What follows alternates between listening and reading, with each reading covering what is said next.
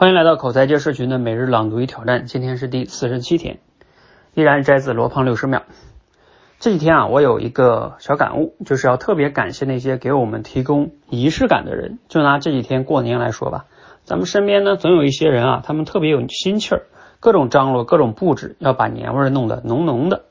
但是呢，也有一些人啊，他的仪式感呢就没那么强，懒得张罗，甚至呢在心里边啊还有一点点看不上那些。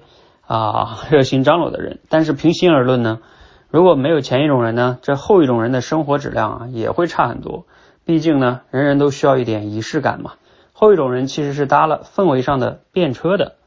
当然，不仅是过年了，其他的生活啊、工作啊场景也一样。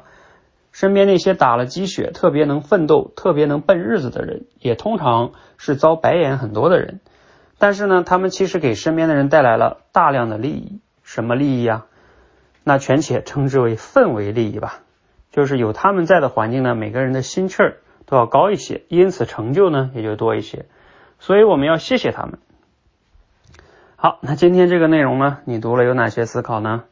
啊，我们今天的思考题就就是你平时会嗯看不上某些人的某些行为吗？啊，如果换个角度想啊，他们的言行是否也有很大的价值呢？值得我们感谢呢？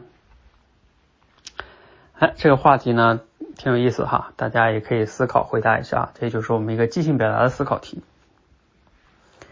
其实想一想，我会相信啊，每个人内心中对于别人的一些言行，总有一些看不上的，是吧？呃，但是如果我们能换位角度去想一想，可能你就能发现一些有价值的地方哈。比如说，我举个例子吧，像我们自己做这个演讲口才培训呢，我们是。一直倡导说，这口才啊是技能啊，我们要持续的刻意练习才能掌握呀，是吧？嗯，不能去只讲技巧啊、打鸡血啊等等等等。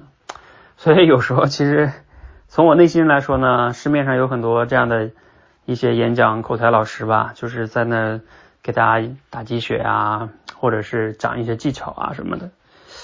呃，我是挺不太喜欢的啊。呃，但是呢，嗯，如果换个角度想想呢，也不能完全就是带着这种偏见吧，嗯，就是他们可能存在也有他们的价值啊。我想一想，价值在哪里呢？呵呵，比如说像有一些嗯专门讲技巧的老师吧，嗯，那他们那个技巧可能也挺有用的，呃，如果能真正的去学完了去用，哎，那也挺好的哈。就像有些人的技巧的老师讲的技巧，如果好的话，我们还可以就是让更多人去练起来，也挺好。嗯，然后甚至打鸡血的呢，打鸡汤那些老师呢，啊也行吧，总是没让你放弃，不也挺好吗？是不是？要不然你你可能都放弃了。有些人练不好口才的人哈，那如果对我们来说，可能也有个好处是啊，你们尝试了那些之后，然后对比之下发现，嗯，我们这个持续刻意练习的理念确实是啊，更对大多数人有改变的，是吧？所以没有对比就。呃，很难体现出我们的价值嘛，所以这样来说也有也有价值哈。所以市面上你想想，很多事情都是这样的哈，就是不好的事情也有它的价值哈。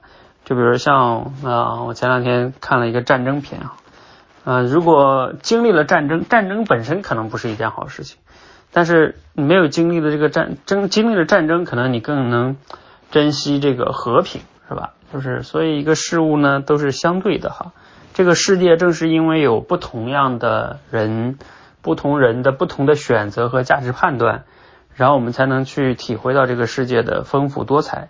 如果世界上所有人都一样，是吧？那也就太无趣了哈。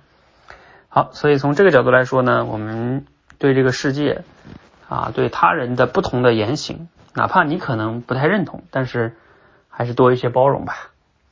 好，祝大家嗯都能成为一个。更具有包容性的人，谢谢。